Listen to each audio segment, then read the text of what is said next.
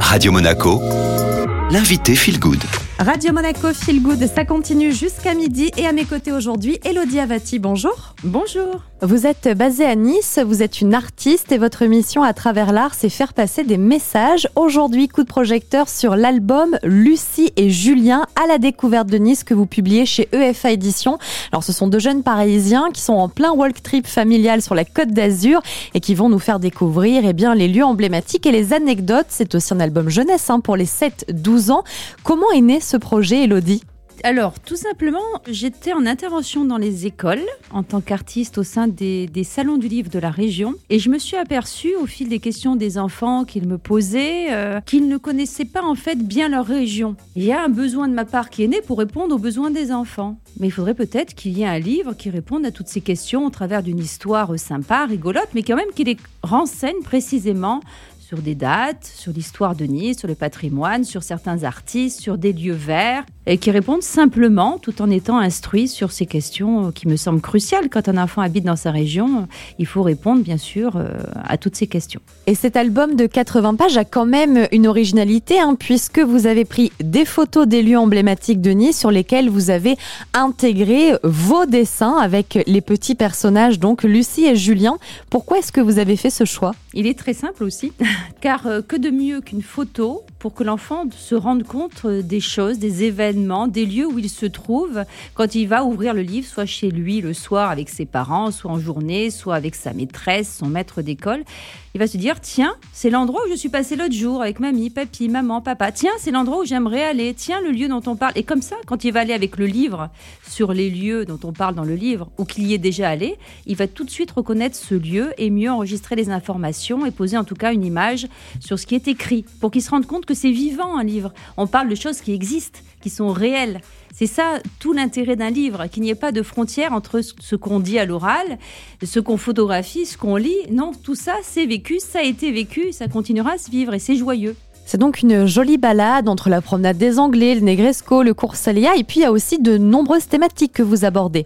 Tout à fait. Parce que si on parle de recettes de gastronomie, ça intéresse aussi beaucoup euh, les adultes comme les enfants. Et euh, donc j'ai abordé également, euh, en effet, différents thèmes et différents domaines de la culture. Donc il y a soit le patrimoine culinaire, le patrimoine architectural, le patrimoine artistique.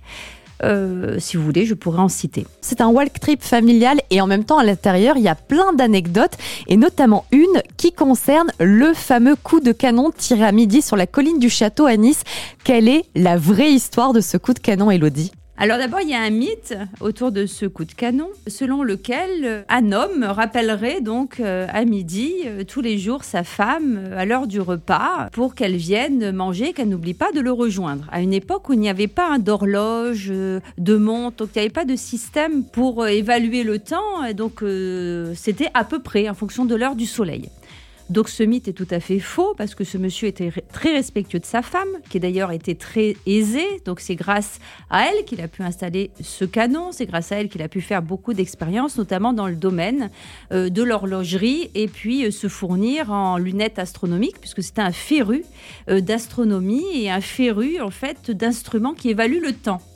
Donc c'est grâce à lui qu'existait ce canon qui a donné le coup de canon. Et c'est lui qui a équipé Nice, notamment la gare de Nice, par une horloge pour que les trains ne se télescopent pas. Si je vous dis tout ça, c'est parce que c'est logique en fait qu'après donc il ait voulu offrir aux Niçois une autre façon euh, d'estimer le temps pour qu'ils se rendent compte dans la journée, pour qu'ils se repèrent. Tiens, le coup de canon est lancé, il y a ce gros bruit que tout le monde peut entendre dans la ville qui résonne. Donc, il est midi. Ça a été la première en fait estimation du temps par ce bruit. Voilà le mystère éclairci. Alors, Elodie, est-ce que vous projetez déjà euh, de poursuivre les aventures de Lucie et Julien dans un futur album peut-être Et où est-ce que vous nous emmènerez dans ces cas-là? Il y a un tome 2 qui est déjà prévu euh, pour euh, Lucie et Julien. Donc, ils vont revenir à, Nice voir leur euh, tata Huguette qui habite le Vieux-Nice, qui est fort sympathique.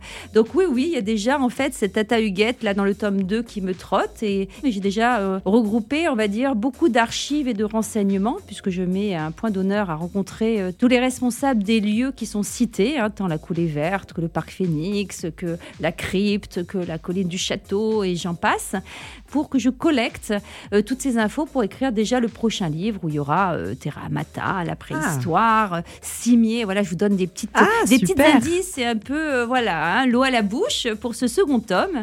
Et j'aimerais beaucoup à la fin que prévoir comme un jeu de loi pour que les enfants en fait revoient en fait l'essentiel de ces deux tomes.